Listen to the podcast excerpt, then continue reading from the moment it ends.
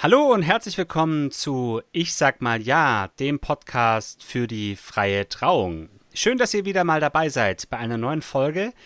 Und ich freue mich heute sehr, dass ich mal wieder einen Gast habe. Ich glaube, schon zum dritten Mal in der Geschichte dieses jungen Podcasts bin ich nicht alleine, sondern habe einen Gesprächspartner. Wir haben uns kennengelernt 2002, als ich ein Praktikum gemacht habe, damals im Filmbüro Baden-Württemberg die organisieren dort unter anderem die Filmschau Baden-Württemberg, das bedeutendste Filmfestival Baden-Württembergs, ein schönes Festival mit Jugendfilmpreis und so weiter und so fort. Ähm, immer wieder tolle Sachen dabei.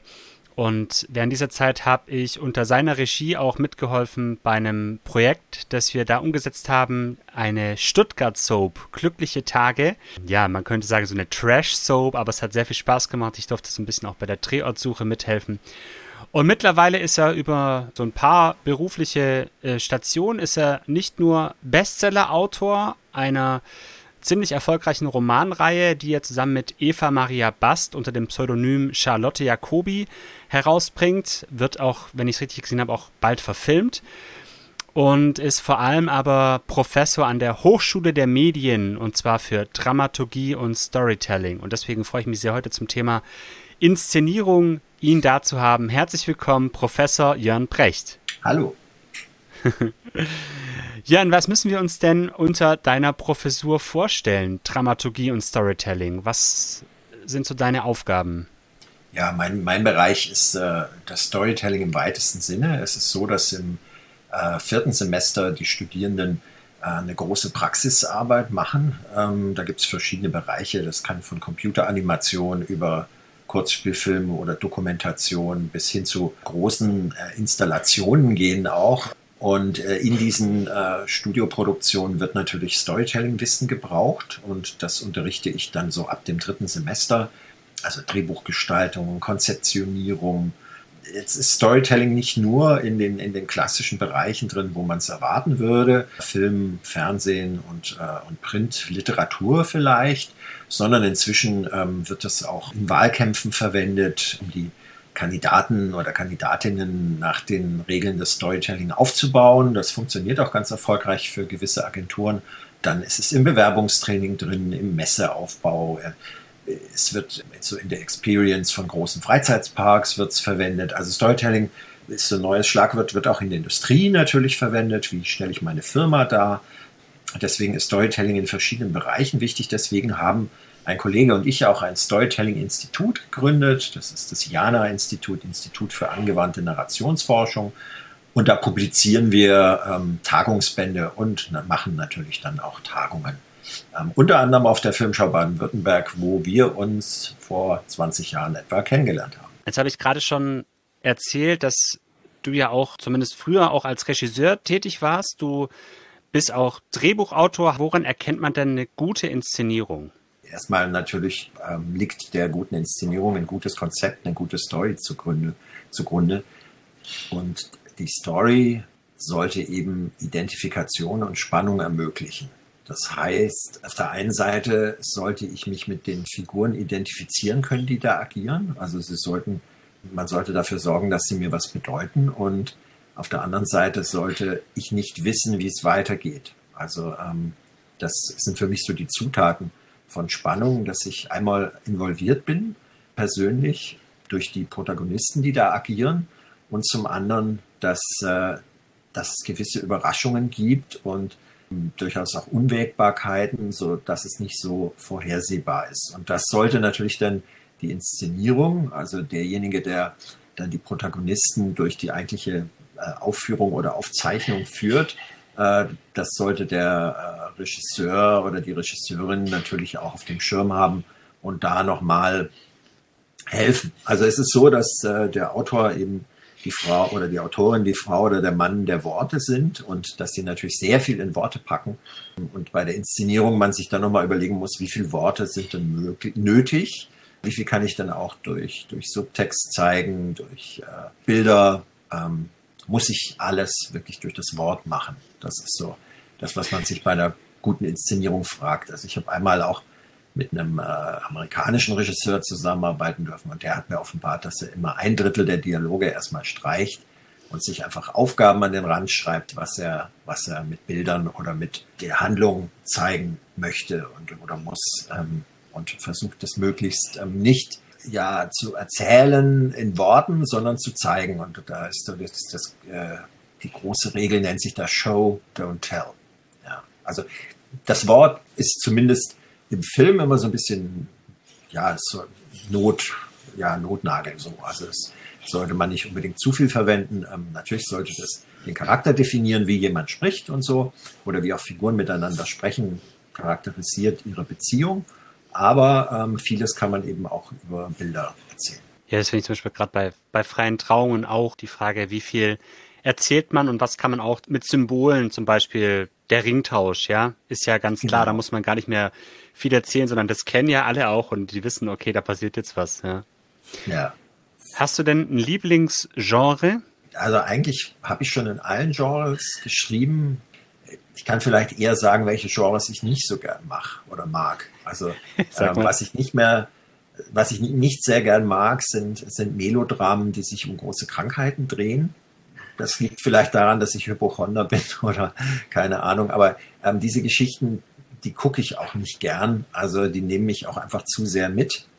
Ja. Das liegt vielleicht auch ein bisschen daran, weil es sehr häufig so ist, dass die Figuren letztlich nicht so wahnsinnig viel tun können, außer irgendwie damit fertig zu werden.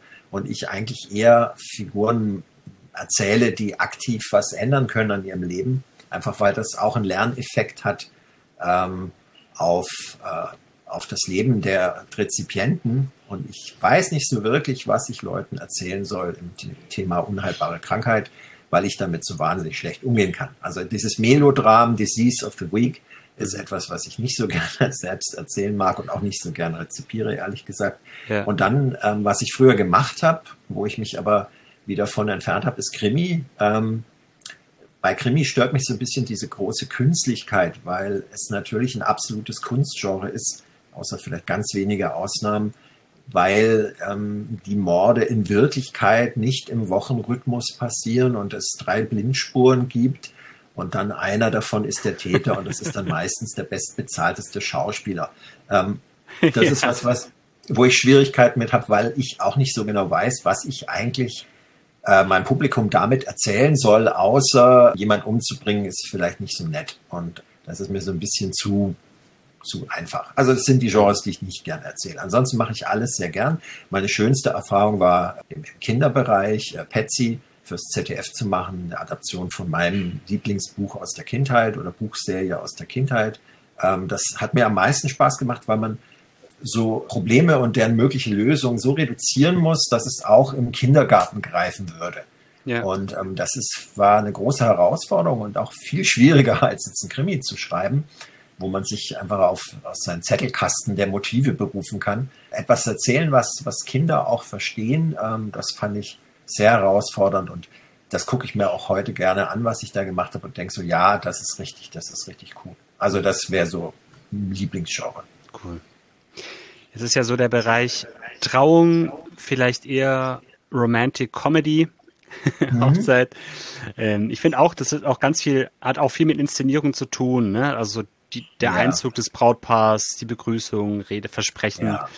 Wenn du jetzt so eine Hochzeit inszenieren müsstest, es gab ja, glaube ich, auch bei Glückliche Tage, gab es ja auch so eine Hochzeitsszene am Schluss. Aber wenn du jetzt so eine Hochzeit inszenieren würdest, so eine perfekte Hochzeit, was wäre denn da für dich wichtig? Für mich ist immer ganz wichtig, dass man, dass man nicht von Filmen abschreibt, sondern von der Realität. Und es gibt leider, was, was die Hochzeit und Hochzeitsszenen betrifft, ähm, natürlich ja große Klischees, wo man eigentlich immer wieder voneinander, vor allen Dingen von amerikanischen Ritualen abgeschrieben hat. Zum einen, äh, dass der Brautvater die Braut äh, an den Altar führt. Ähm, das ist in den meisten amerikanischen Filmen so. Ähm, da würde ich jetzt, wenn ich eine Szene schreibe, darauf verzichten und einfach das Brautpaar reinlaufen lassen, weil ich es ja. einfach ähm, für realistischer so halte, als als so wie man es vielleicht äh, unbedingt jetzt vom, äh, vom amerikanischen Kitsch-Kino und Serien erwartet hat. Dann ein Klassiker ist auch, wer etwas gegen die Heirat der beiden einzuwenden hat, der möge jetzt sprechen oder für immer schweigen. Und dann kommt natürlich nochmal ein, ein dramatisch gewähltes Bild auf den, auf den bösen Blick des Konkurrenten oder die gemeine Schwiegermutter, die das nicht gönnt, den beiden das Glück. Und man hat natürlich Angst, oh je, hoffentlich sagt die oder derjenige jetzt nichts. Ähm, das ja, oder die wahre, die wahre Liebe kommt dann rein und sagt, stopp. Ja, warte. genau. Oder nein, Susan, heirate ihn nicht. Mir ist endlich klar geworden, dass die Wette mit meinem besten Freund Pete, dass ich dich erobern kann, nicht gut war. Aber ich habe mich unterwegs wirklich in dich verliebt. Du musst mir glauben. Es, da, da, genau. da, du jetzt bei Minute 70 durch die Orte unserer Liebe allein laufen musstest bei trauriger Klaviermusik, möchte ich dich jetzt trösten und dein Schicksal erfüllen. Und das bringt mich gleich zum nächsten Punkt. Ich würde Hochzeiten immer dann weglassen, wenn es den Endpunkt einer, einer äh, Frauengeschichte markiert, weil ich es einfach vollkommen frauenfeindlich finde, dass man immer Geschichten erzählt, wo das größte Glück der Frau sein soll, dass sie nachher am Schluss heiraten darf. Ähm, ja. Das halte ich nicht für, ähm, ich möchte jetzt kein Mansplaining machen, aber ich selbst erzähle lieber Geschichten von Frauen, die, die andere Träume haben und die sich verwirklichen, als, als ein weißes Brautkleid zu tragen. Es gibt äh, einen Film, wo ich das ganz großartig finde, der das nämlich sozusagen so ein bisschen ad absurdum führt. Das ist Muriels Hochzeit, Muriel's Wedding aus dem Jahr, ich glaube, 94 der ist richtig toll, weil da ein Mädchen auch davon träumt, äh, dass sie endlich heiratet und auch in, in äh, Brautmodeladen immer Brautkleider anprobiert, dass dann sie jemand ist und dass sie dann ein wertvoller Mensch ist, wenn sie heiratet. Und dann würde ich die Hochzeit weglassen. Aber wenn ich sie denn erzählen würde, weil sie dramaturgisch Sinn macht, dann würde ich versuchen, das zwar romantisch, aber möglichst ohne diese Klischees zu erzählen, weil ich glaube, dass eine Hochzeit an sich schon mal einen Roman romantischen, ähm, ja, wie soll man es nennen, also romantisches Grundkapital hat. Und dann würde ich es sehr individuell auf die Charaktere ausarbeiten. Also, was weiß ich, wenn die sich jetzt bei der Feuerwehr kennengelernt haben, dass es dann eine Feuerwehrhochzeit ist. Oder ähm, ja. wenn, die, wenn die sich, äh, dass der Ort, wo sie, wo sie heiraten, oder die, die, die, die Protagonisten, die da mit auftauchen bei dieser Trauzeremonie, dass deren typische Charakteristika mit eingebaut werden. Also ich fände es schön, wenn jede Hochzeit was ganz Individuelles hätte. Also es, es, gibt eine Serie, die heißt Grey's Anatomy und da beschließen die beiden Hauptfiguren, ähm, dass sie nicht heiraten, sondern nur Zettel miteinander austauschen. Und an diese Zettel austauschen der beiden erinnere ich mich jetzt nach 15 Jahren immer noch, ähm, während ich die ganzen Filmhochzeiten sonst gar nicht mehr auseinanderhalten kann. Also es klingt ja auch eher so nach weniger ist mehr, ne? Ich kann in dem Zusammenhang vielleicht auch ein Geheimnis verraten. Ähm, ist, ich habe also einen der Romane, den ich geschrieben habe oder bei dem ich mitgeschrieben habe, da hat sich die äh, Verlagslektorin die Hochzeit gewünscht. Ich habe die Hochzeit gar nicht zeigen wollen, aus den bekannten Gründen. Ähm, es ist zu weit am Ende und ich möchte nicht, dass diese Hochzeit das Hauptglücklichmachende für diesen Charakter ist. Und hab, sollte es dann aber schreiben und habe dann gedacht, was mache ich denn jetzt? Und habe gedacht, na gut, dann habe ich die Hochzeit aus Twilight genommen, aus dem Vampirfilm und habe sie eigentlich, was die Blicke und das Weihevolle und die Blumen, den Blumenschmuck betrifft, eins zu eins erzählt. Habe das Ganze dann aber, um es zu individualisieren, auf ein Segelschiff gelegt, weil die beiden sich da kennengelernt haben. Und schon war das eine komplett andere Szene.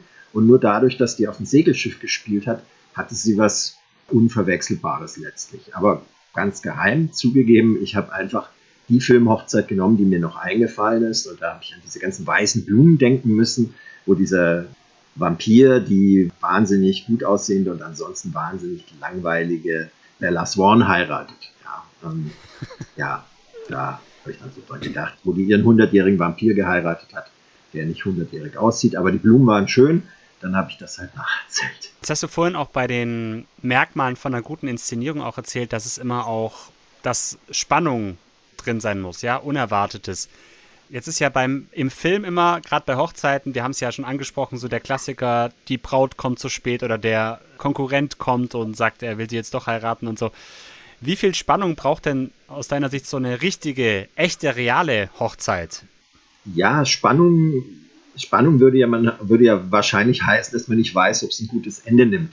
Ähm, das weiß ich nicht, ob man das dem Brautpaar jetzt, um originell zu sein, zumuten möchte, aber Überraschungen und Unerwartetes, das finde ich ganz schön. Man sieht, es gibt ja auch Hochzeitsvideos, die viral gegangen sind, wo plötzlich einer aus der Braut, äh, aus, der, aus, der, aus der Hochzeitsgesellschaft aufsteht und anfängt zu singen und dann singen alle mit und es wird praktisch ähm, so ein, ein scheinbar spontanes Ständchen an das Brautpaar oder sowas. Also sowas dass, dass äh, die Leute nicht nur auf der danach folgenden Feier irgendwas zum Besten geben, sondern die Stimmung schon vorher bei der Zeremonie heben, indem ja. sie sich beteiligen dürfen und dem Ganzen dadurch den individuellen Stempel aufdrücken. Das könnte ich mir zum Beispiel vorstellen. Da muss man jetzt nicht gleich die Braut entführen oder ähm, sagen, es gibt eine Bombendrohung in der Kirche und nachher sagen, er war doch nicht, ihr könnt wieder reinkommen, ich wollte es nur ein bisschen filmischer machen.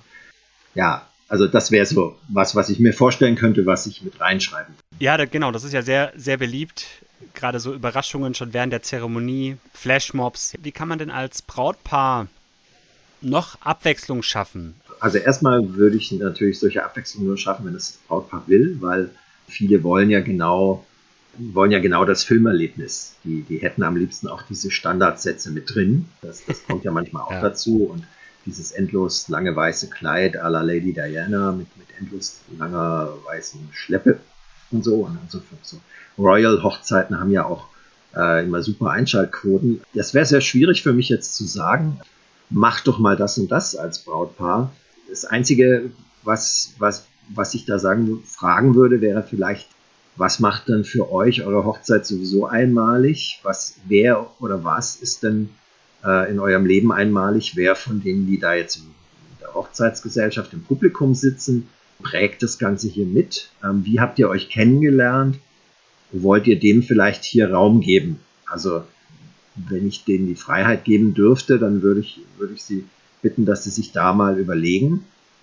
Oder ich würde sie ganz einfach fragen, wenn ihr jetzt die Traumszene habt, wo würdet ihr sie denn gerne spielen lassen äh, und warum? Also um so zu erfahren, was, was das Individuelle ist, was, was dieses Brautpaar zusammengeführt hat und was sie gemeinsam mögen. Das ist natürlich jetzt äh, schwierig, wenn er davon geträumt hat, äh, in seiner Backstube zu heiraten und sie mit der Backstube nichts anfangen kann und nachher die Hochzeit aus, äh, ja, aus einseitigem Gefallen dann zwischen lauter Mehl und, und Milch stattfindet. Ähm, also es sollte natürlich was sein, was, was ihre gemeinsame ähm, Verbindung auch symbolisiert. Und das könnte ich allerdings nur im Gespräch mit den beiden machen. Ähm, das, ja. Äh, das ist ja auch das, was man im Prinzip im Trauerfall tut, dass man einfach sich den Geschichten annähert, den Narrativen, die äh, in dieser Beziehung existieren oder existiert haben und dann versucht, etwas Angemessenes als, als Zeremonie zu bieten. Ja. Ja, absolut. Das finde ich auch das Schöne am Trauredner, dass ich halt wirklich auch Zeit habe, ne, mich mit denen ausführlich zu unterhalten. Yeah. Ich hatte ein Brautpaar, das habe ich schon ein paar Mal auch hier erzählt, die waren zum Beispiel sehr große Tarantino-Fans. Da habe ich dann die, die Rede eben auch so anhand dessen so aufgebaut, ne? Also äh, die Parallelen, natürlich ohne die ganze Gewalt, ja, die man sich natürlich für eine Ehe nicht wünscht. Du hast natürlich einen großen Vorteil oder das, was sehr schön ist an deinem Beruf. Du triffst die Leute am schönsten Tag in ihrem Leben also oder ja. für, für den äh, schönsten Tag in ihrem Leben und in Vorbereitung dessen. Das ist natürlich äh, etwas, was, da kommt wahrscheinlich nur noch die Hebamme ran. ähm, ja. ähm, an, an, an Glück, was da, mit dem du da zu tun hast. Und natürlich die Darstellung dieses Glücks kann natürlich ganz individuell sein. Das ist natürlich super. Ja, absolut. Jetzt hast du vorhin schon, vielleicht noch zum, zum Schluss, du hast vorhin schon zwei Filme angesprochen. Einmal Muriels Hochzeit, so als Positivbeispiel für so eine Hochzeit im Film. Und dann noch Twilight. Ähm, als, als Gegenbeispiel vielleicht ja, ist so. Ich, ich glaube, es müsste dann der dritte Film sein. Ich erinnere mich nicht mehr genau, in okay. welchem Film die heiraten. Ich glaube, die heiraten im dritten Film. Ja. Hast du denn noch vielleicht einen, einen Filmtipp, gerade so für Brautpaare, also gerade vielleicht eine, eine schöne Liebesgeschichte oder auch wo es um Hochzeit geht, wo man sich vielleicht so ein bisschen auch noch eingrooven kann auf den, auf einen der fünf schönsten Tage im Leben. Das Problem bei mir ist so ein bisschen, dass ich, dass ich diese, diese klassischen Filmhochzeiten nur schwer auseinanderhalten kann. Ähm, was mir sicher einfällt, ist Mamma Mia natürlich. Also der erste Mamma Mia-Film. Der finde ich es einfach großartig, dass es da so einen riesen Wendepunkt gibt. Also da ist die Hochzeit, ähm, das ist genial, von der Autorin Catherine Johnson geschrieben. Auch im Musical übrigens natürlich, das dem zugrunde liegt, dass einfach während der Hochzeit viele Dinge passieren und sich dann aber die Tochter entschließt, sie will gar nicht heiraten, sie will mit ihrem Mann zusammen die, die Welt erkunden und die beiden küssen sich und haben endlich ihre Form der Verbindung gefunden. Das ist natürlich jetzt schlecht als Beispiel, um für ein Paar sich darauf einzugrooven. Wobei ja dann, ich spoiler das jetzt mal für alle, die Mama Mia noch nicht gesehen haben, die, die sind selbst schuld. Also da ist es dann ja so, dass dann spontan die Mutter die Hochzeiten nutzt, um die zurückgekehrte Liebe ihres Lebens zu heiraten. Also das ist ein Film sicher, den ich mag. Und dann natürlich ähm, die Hochzeit meines besten Freundes, wobei ich ja. dazu sagen muss, dass das die einzige kommerziell erfolgreiche romantische Komödie ist, wo sich das Paar am Ende nicht kriegt, zumindest die beiden Hauptfiguren nicht, aber es findet trotzdem eine Hochzeit statt. Und das wäre jetzt zum Beispiel ein Film, den man sich anschauen könnte, um die Macht der Liebe über alles äh, zu zeigen und ähm, dass man manchmal auch Dinge gehen lassen muss. Also das ist eigentlich auch äh, äh, ein sehr, sehr schöner Film, der sich mit diesem Thema beschäftigt.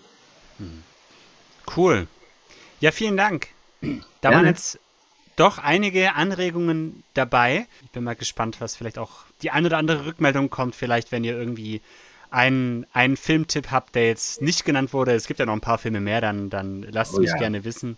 Gerne, genau. die gucke ich mir dann auch an. Vielleicht kann ich die ja dann äh, auch mal schauen, um mich wieder etwas romantischer zu machen, weil als Autor muss man natürlich eher Konflikte finden als Happy Ends. ja, so ist es. Ja. ja, und ich danke dir sehr, dass du dir die Zeit genommen hast, hier dabei zu sein. Ähm, in diesem kleinen Podcast. Und ja, ich äh, schreibe euch auf jeden Fall noch Links in die Show Notes rein. Da findet ihr zum Beispiel das Jana-Institut, das Jörn vorher erwähnt hat, habe ich da reingepackt. Und auch sonst weitere Informationen. Guckt einfach mal rein, da findet ihr alles weitere, auch äh, Link zu meiner Homepage. Wenn ihr Fragen habt, dann schreibt mir einfach eine Mail. Ansonsten freue ich mich, wenn ihr beim nächsten Mal wieder dabei seid. Sage Dankeschön und Tschüss.